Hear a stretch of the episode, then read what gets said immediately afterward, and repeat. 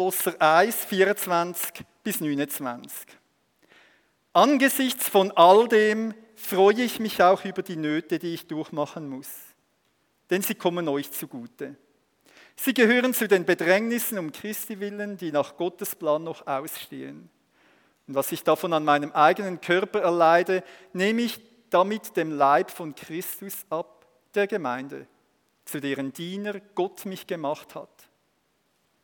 Er hat mir nämlich in Übereinstimmung mit seinem Plan die Aufgabe anvertraut, euch seine Botschaft in ihrem ganzen Umfang bekannt zu machen. In früheren Zeiten und vor früheren Generationen war diese Botschaft ein Geheimnis, das Gott verborgen hielt. Doch jetzt hat er es denen enthüllt, die zu seinem heiligen Volk gehören. Ihnen wollte er zu erkennen geben, welch wunderbaren Reichtum für die nichtjüdischen Völker dieses Geheimnis umschließt. Und wie lautet dieses Geheimnis? Christus in euch, die Hoffnung auf Gottes Herrlichkeit. Ihn, Christus, verkünden wir. Wir zeigen jedem Menschen den richtigen Weg und unterrichten jeden Menschen in der Lehre Christi, wir tun es mit der ganzen Weisheit, die Gott uns gegeben hat.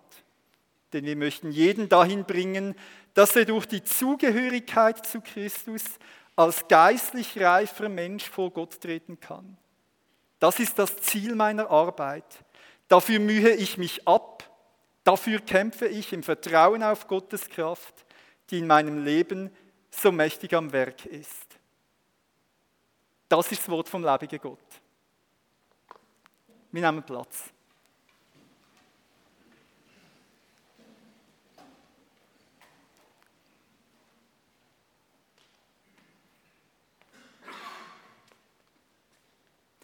Und großer Gott, so bitten wir dich jetzt, dass du den Frank für uns zum Hoffnungsträger machst. Frank, bist gesegnet im Namen von unserem großen Gott, dem Vater, dem Sohn und dem Heiligen Geist. Amen.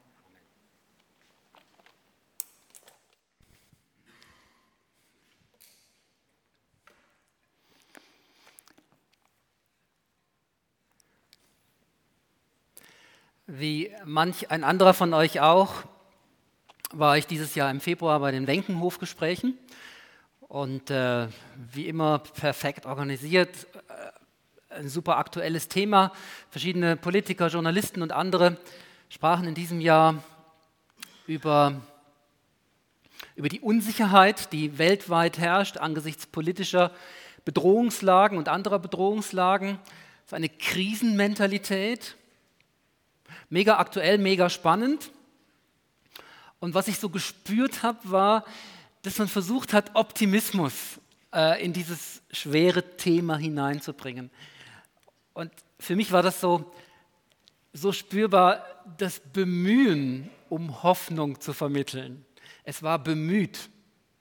Und das hat mich inspiriert und angesprochen und ich habe mir gedacht, wir haben doch als Christen, als Kirche Jesu Christi, ähm, haben wir doch äh, ein anderes Fundament, eine andere Quelle von einer lebendigen Hoffnung, über die wir auch reden sollten und müssten.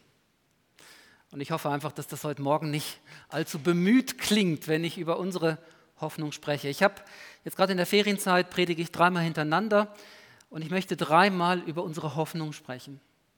Heute mit dem Blickwinkel, der Text hat uns schon in die Richtung geleitet, ähm, die, die Hoffnung, die wir als Kirche Jesu Christi haben, Gemeinde war auch ein Stichwort in diesem Text. Nächste Woche mehr so die Hoffnung, die wir haben, auch für Menschen, die, die suchend sind, die draußen in der Welt äh, leben, sich dort orientieren, dass, dass wir da Hoffnung haben. Und in dem dritten Teil, heute in 14 Tagen, die Hoffnung, ähm, wo wir auf unseren Herrn warten als den Wiederkommenden mit einer Ewigkeitsperspektive, mit einer Perspektive für das, was wir insidermäßig Endzeit äh, benennen, so dreimal, drei verschiedene Perspektiven, Sichtweisen auf das Thema Hoffnung. Der heutige Text, ich finde, so ein Herzstück darin, das ist, das ist ähm, der Vers das ist der Schluss von Vers 27. Christus in euch, die Hoffnung auf Gottes Herrlichkeit. Da möchte ich eigentlich drauf hinaus, aber vorher noch einige andere Beobachtungen mit euch teilen. Mir ist aufgefallen in diesem Text, dass der erste und der letzte Vers, Vers 24 und Vers, 9, Vers 29, von einer unglaublichen Energie prickelt. Hört mal, wenn das hier heißt in Vers 24, ich freue mich auch über die Nöte, die ich durchmachen muss. Ja, wo passiert denn so etwas? Wann ist ein Mensch bereit, Leiden freiwillig und noch dazu mit Freuden zu ertragen? Dieser Frage gehen wir heute auf den Grund. Oder dann der letzte Vers 29, dafür mühe ich mich ab, dafür kämpfe ich im Vertrauen auf Gottes Kraft. Wofür müht er sich ab? Wofür kämpft er? Für was lohnt es sich, alles zu geben? Auch dazu finden wir Antworten in unserem Text. Das ist so das eine. Dann eine andere Beobachtung, eine weitere. Die Art und Weise, wie Paulus sich engagiert. Also mit ganzer Leidenschaft, aber der Text verrät uns auch etwas über die Art und Weise, wie er seine Leidenschaft lebt. Vers 25, ich mache euch seine Botschaft in ihrem ganzen Umfang bekannt. Aha, wir spüren Paulus hier als Prediger, als Pastor. In seinem ganzen Umfang mache ich euch seine Botschaft bekannt. Oder in Vers 28, wir verkündigen euch, den richtigen Weg zeigen wir euch. Wir unterrichten in der Lehre Christi. Es geht um das Wort Gottes. Paulus erwartet die Impulse und die Kraft zur Veränderung von Menschenleben, zur Veränderung der, der Gemeinde in Kolosse vom Wort Gottes her. Das ist sicher etwas so durch die pastorale Brille. Paulus ist mit Fleisch und Blut Verkündiger des Evangeliums. Aber diese, diese Hoffnung, die, die er setzt auf das verkündigte Wort Gottes, das ist nicht nur etwas für Pastoren und Verkündiger. Diese Geschichte geht uns alle an. Das Wort Gottes hat Gott allen seinen Kindern anvertraut. Das, die Lehre Christi wohne reichhaltig unter euch, steht auch im Kolosserbrief, Kapitel 3, Vers 16. Unter euch, nicht nur unter den Pastoren und Predigern. Gott vertraut uns sein Wort an, weil dieses Wort mächtig ist. Weil er mit diesem Wort nicht nur die Schöpfung gemacht hat, ganz am Anfang der Tage der Menschheit, sondern durch, durch dieses Wort erhält er auch die Menschheit. Durch dieses Wort schafft er täglich Neues durch uns hindurch. Und er gebraucht uns als seine Söhne und Töchter auch dazu, dieses Wort weiterzusagen. Und das Ganze so im Zusammenhang der Gemeinde, Vers 25, Gott hat mich zum Diener der Gemeinde gemacht. Also diese Verkündigung geschieht hier zunächst auch in der Gemeinde, in diesem Zusammenhang gegenüber solchen, die sich Glaubende an Jesus nennen. Kurze Zusammenfassung. Was tut Paulus? Er kämpft, er müht sich ab, er freut sich, wenn er sogar für die Gemeinde leiden darf. Wie tut er es? Er tut es, indem er das Wort Gottes verkündigt. Und jetzt komme ich zu dem Herzstück, zu dem eigentlichen, der Frage nach dem Wozu. Wozu tut er es? Mit welchem Ziel? Mit welcher Vision? Was schwebt ihm vor? Wo will er hin? Mit seiner Leidenschaft und mit der Verkündigung vom Wort Gottes. Wohin fährt der ganze Karren? Das scheint mir der wichtigste Punkt zu sein. Paulus hat ein klares Bild vor Augen. Er sieht, was möglich ist im, Je im Leben von jedem einzelnen, einzelnen Gläubigen. Und ich glaube, dass ihn das schlaflose Nächte gekostet hat, dass er manchmal den Eindruck hatte, die Gemeinden, die ich selber gegründet habe, die ich selber aufgebaut habe, sie bleiben hinter ihren Möglichkeiten zurück. Und daher seine ganze Leidenschaft und immer wieder zurück zum Wort Gottes. Und das wird eben, wo er hin will, seine Vision beschreibt er formelhaft in Vers 27. Ich sagte es bereits, Christus in euch, die Hoffnung auf Gottes Herrlichkeit. Christus in euch, er schaut die Glaubenden an in der Gemeinde, aber er sieht nicht nur das, was vor Augen ist, sondern er sieht diesen Christus in den Glaubenden. Und das verleiht ihm Flügel. Paulus ist ein Mann der Hoffnung und seine Hoffnung hat ein konkretes Gesicht. Er sieht das Potenzial in dem einzelnen Menschen. Er hat eine positive Sicht vom, vom Menschen. Er lässt sich nicht entmutigen durch Rückschläge, durch Enttäuschungen, durch, äh, durch, durch Bitterkeit, durch äh, Gemeindeprojekte, die wieder auch mal in Frage gestellt sind, wo es auch wieder rückwärts läuft. Er sieht mehr, er sieht dahinter. Er sieht Christus am Werk, er baut seine Kirche. Und wie baut er sie? Mit einzelnen Menschen und durch sein Wort. Und das ist eine Quelle seiner Hoffnung. Das macht ihn so positiv. Das verhindert, dass er sich hineinziehen lässt in diesen, in diesen negativen Sog der Welt. Ich glaube, das war damals nicht grundsätzlich anders wie in unserer Welt heute. Er lässt sich dort nicht hineinziehen, weil er verwurzelt ist in einer lebendigen Hoffnung in Christus Jesus.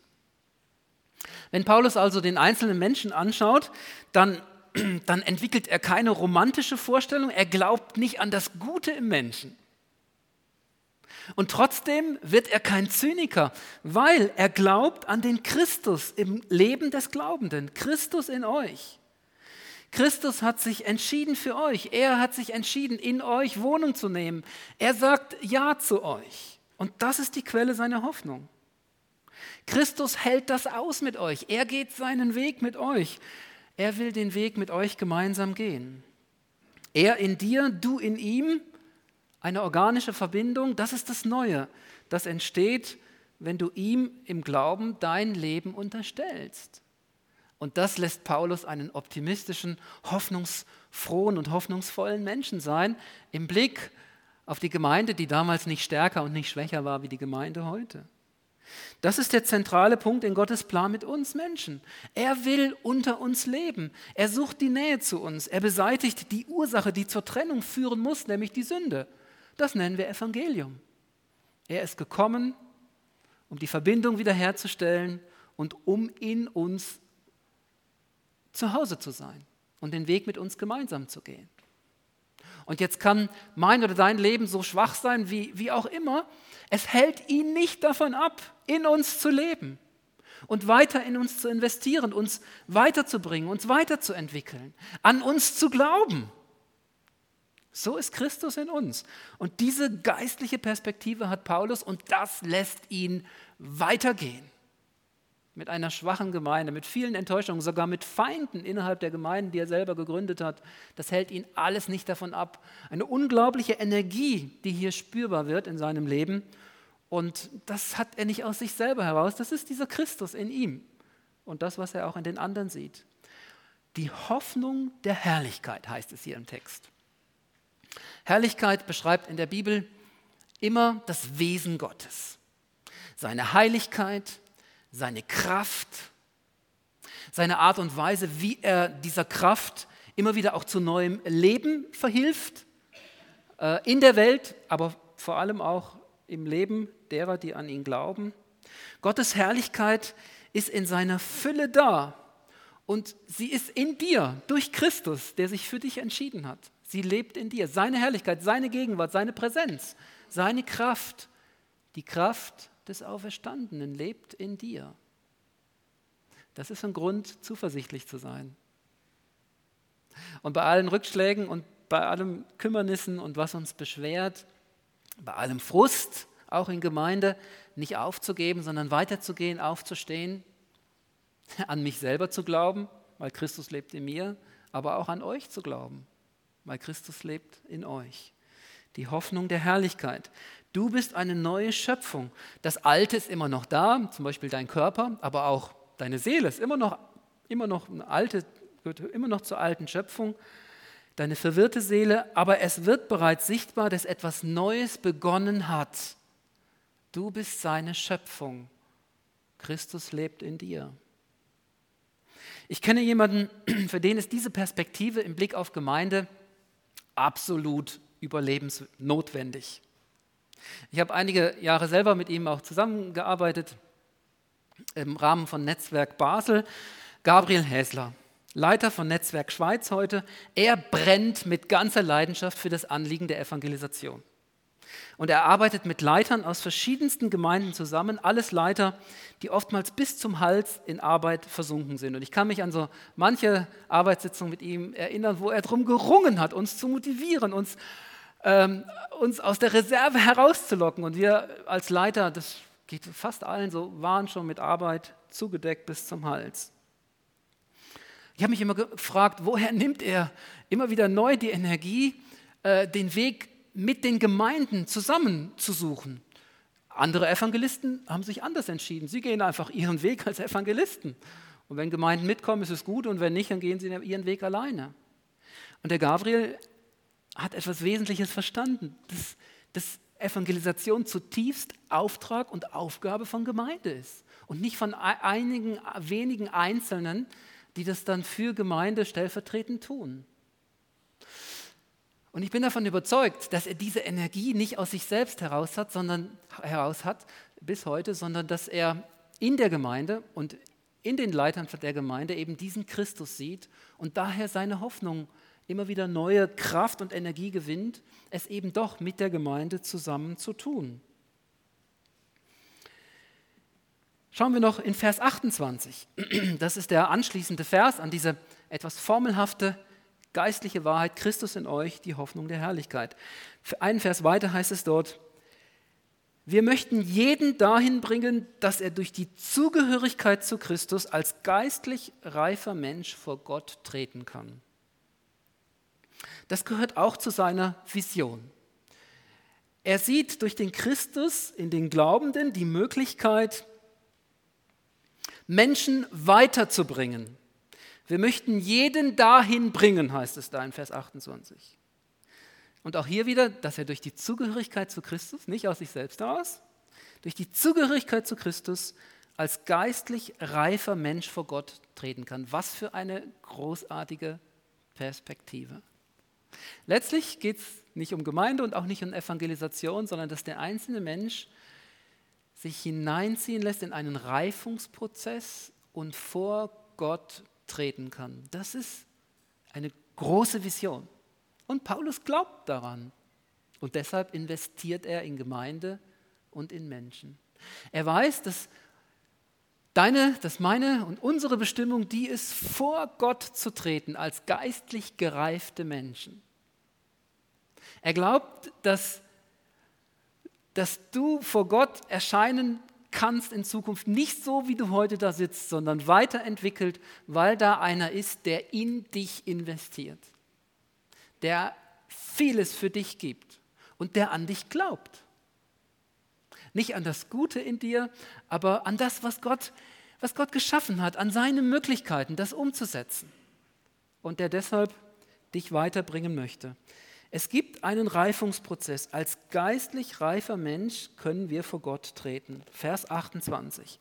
Es gibt also Hoffnung auf Weiterentwicklung, auf persönliche, mentale, geistliche charakterliche Reifung.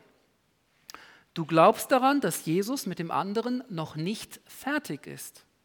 Wo du den anderen längst aufgegeben und abgeschrieben hättest, da bleibst du dran, du investierst dich weiter, weil du mehr siehst als das, was vor Augen ist. Diese Hoffnung für den anderen keimt immer zunächst in deinem eigenen Herzen und für dein eigenes Leben. Du erlebst zunächst immer in deinem eigenen Leben, dass Christus mit dir noch nicht resigniert hat. Du erlebst, dass er dich weiterbringt. Du erlebst, dass er dir immer wieder dazu verhilft, wieder aufzustehen und den nächsten Schritt in Angriff zu nehmen. Und das beflügelt dich. Du bekommst eine neue Sichtweise, wie du die anderen in der Gemeinde siehst. Habt ihr diesen Zusammenhang verstanden? Wenn du selber für dich keine Hoffnung hast, dann hast du auch keine Hoffnung für die anderen in der Gemeinde. Aber wenn selber die Hoffnung bei dir auf guten Boden gefallen ist, weil du, weil du das mehr wie einmal erfahren hast, dass Christus immer wieder neu mit dir anfängt, das ist Gnade. Dann wächst dort etwas auf dem Ackerboden deines Herzens, wo dann auch in deiner Sichtweise auf andere eine Veränderung ausmacht. Aber es fängt bei dir an. Wenn du für dich selber keine Hoffnung hast, dann bist du auch kein, kein Hoffnungsträger für andere Menschen. Es keimt immer zunächst in deinem eigenen Herzen und für dein eigenes Leben. Ich finde es interessant, dass Paulus an einer anderen Stelle sagt, 2. Korinther 5, Vers 16, ich kenne von nun an niemanden mehr nach dem Fleisch. Was bedeutet das? Fleisch bedeutet so viel wie, es kommt alles so, wie es immer kam. Ich kenne die anderen und bin ziemlich illusionslos und ernüchtert, wenn ich mir Gedanken mache, wie ich ihnen vielleicht in ein oder in fünf oder in zehn Jahren begegnen werde. Das bedeutet, den anderen nur im Fleisch zu sehen. Und je älter jemand wird, desto größer wird oftmals die Ernüchterung. Ich habe jetzt auch schon 51 Jahre auf dem Buckel und kann das manchmal verstehen, wenn, wenn man sagt, dass es, es leichter ist, die Jüngeren für etwas zu begeistern und sie ähm, zum Glauben zu führen an etwas Großes, an etwas Neues, an Weiterentwicklung. Und je älter jemand wird, desto schwieriger scheint das zu sein. Das ist jemanden im Fleisch zu sehen. Mit über 50 ist es für einen Pastor eine echte Versuchung, nicht zu resignieren. Ich spreche von dem normalen Pastor, nicht von dem, der innerhalb von zehn Jahren eine Megachurch aufgebaut hat von 100 auf 10.000 Besucher, sondern so der normale Pastor in der Schweiz, wenn er älter wird eine Versuchung zu resignieren und davon auszugehen, dass in den nächsten zehn Dienstjahren grundsätzlich nichts anderes passieren wird wie in den letzten 25 Dienstjahren. Eine geistliche Sicht bedeutet hingegen, und das ist offensichtlich das, wovon Paulus hier spricht, ich sehe den Christus in meinem Bruder, in meiner Schwester. Ich sehe, Christus lebt in dem anderen. Er hat immer noch einen Plan mit dem anderen. Und deshalb glaube ich das auch. Und das bringt mich in Bewegung. Christus ist noch nicht fertig. Mit dieser positiven Sichtweise überwindest du Enttäuschung und Resignation. Das alles gehört zum Leben dazu, aber Jesus möchte nicht, dass wir dabei stehen bleiben. Er möchte, dass wir uns in Menschen investieren und dabei nicht aufhören. Mir kam das Beispiel von Jesus und Petrus in den Sinn, der also Jesus, der drei Jahre lang in Petrus investiert hat. Manche von euch kennen dann die Geschichte, wie es weitergeht und wie Jesus zutiefst enttäuscht wird. Und Petrus begreift das auch, dass er eigentlich alles verloren hat, dass er versagt hat. Spätestens da, also wäre es vom Fleisch her gesehen, menschlich gesehen, wäre es verständlich gewesen, wenn Jesus das Handtuch geworfen hätte und gesagt hätte, drei Jahre sind genug, jetzt investiere ich in den Johannes. Oder jetzt suche ich mir jemand anderen. Aber Jesus sieht in diesem Petrus mehr als das Fleisch. Er hat eine geistliche Perspektive und sagt, hey, auf diesen Felsen werde ich meine Gemeinde bauen. Und da sind noch manche Rückschläge, ich glaube, wir sind davon überzeugt, wir wissen gar nicht alle Rückschläge im Leben von Petrus. Es wäre ja auch gemein, wenn von diesem einen Mann alles aufgeschrieben worden wäre und wir das alles wüssten. Und das hält Jesus nicht davon ab. Diesen Mann zu dem Leiter seiner Gemeinde zu machen. Das ist doch etwas Großartiges. Da möchte ich mit uns zusammen hin. Egal wer hier raus und rein geht in unserer Gemeinde, egal wie er sich kleidet, welche Meinung er hat, wie er tickt, es gibt keinen hoffnungslosen Menschen, der hier in unser Gemeindehaus reinkommt oder wieder rausgeht. Gibt es nicht. Am schwierigsten ist dieser Glaube manchmal in der eigenen Familie oder in der eigenen Ehe, da wo wir uns am besten kennen, da wo wir am längsten zusammenbleiben, obwohl wir manchmal gar keine Lust dazu haben.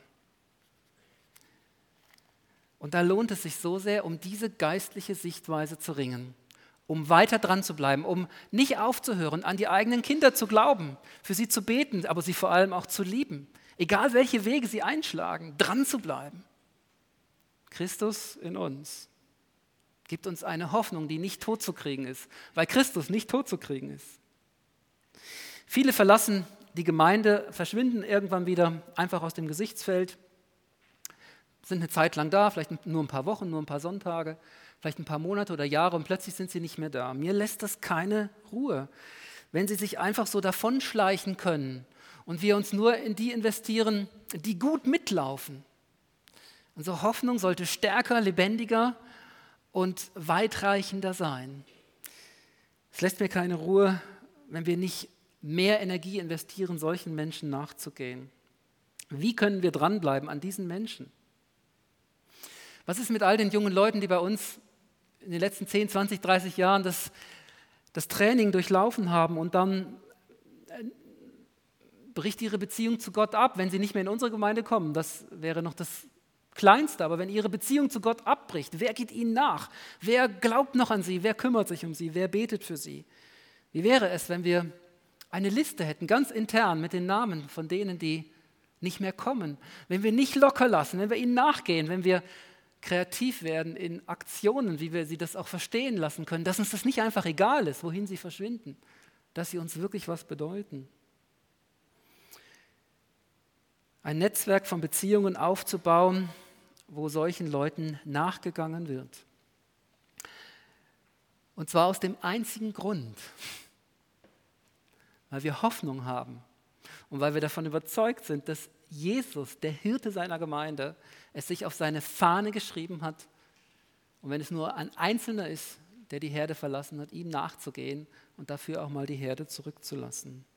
Investieren, loslassen, Vollgas geben, aus einer lebendigen Hoffnung heraus, dann aber auch wieder im richtigen Moment zurück in den Leerlauf und fragen, was tut Gott? Wo ist er dabei, sich zu investieren? Ich will mich ja nicht hartnäckig auf irgendetwas versteifen, aber ich will treu sein und dranbleiben, weil die Hoffnung in mir brennt. Unser Text sagt, das alles war längst schon da, Vers 26. Aber es war verborgen wie ein Geheimnis, so Vers 26. Und jetzt hat es Gott offenbart. Jetzt wird es zum Motor unseres Engagements für andere Menschen. Ich bin immer fasziniert, wenn es um Geheimnisse geht und noch mehr, wenn Geheimnisse gelüftet werden. Hier sagt mir das so viel wie, das alles haben wir uns nicht selber ausgedacht. Das ist kein selbst erfundener Strohhalm, an den wir uns klammern. Wir müssen nicht einen auf Hoffnung machen. Wir müssen uns nicht bemühen, optimistisch zu wirken. Wir brauchen das nicht als Durchhalteparole. Es ist Teil des göttlichen Planes. Hier heißt es seit ewigen Zeiten und Geschlechtern, hier in diesem Text. Gott zeigt uns etwas von seinem Plan. Wir müssen uns auf das einlassen. Und hier stoßen wir, Vers 27, auf diesen wunderbaren Reichtum. Hey, ist die Rede von einem wunderbaren Reichtum. Christus in euch, ein wunderbarer Reichtum. Wir brauchen diese Sicht, um hoffnungsvoll Gemeinde zu bauen. Es geht ja nur mit schwachen Menschen und daher setzen wir auf die Kraft Gottes. Dieser wunderbare Reichtum, was das bedeutet, ganz konkret im Hier und Jetzt, diese Verheißung nicht nur für das zukünftige Leben, sondern für das, für das jetzige Leben, darüber spreche ich nächste Woche wenn es aus dem ersten Timotheusbrief geht, wiederum um das Thema Hoffnung, diese Verheißung für das jetzige Leben, dieser wunderbare Reichtum, was das bedeutet. Werden einen Moment still und bevor, ihr könnt auch schon auf die Bühne kommen und ich, wir beten miteinander. Jesus, bitte rück du uns den Blick zurecht, dass wir dich erkennen im Leben der Menschen. Es ist so sehr unsere Sehnsucht, hoffnungsvoll zu leben. Gib uns dazu diese neue Sicht von diesem Christus in uns. Danke, Jesus, dass du dabei bist, das zu wirken durch dein Wort. Amen.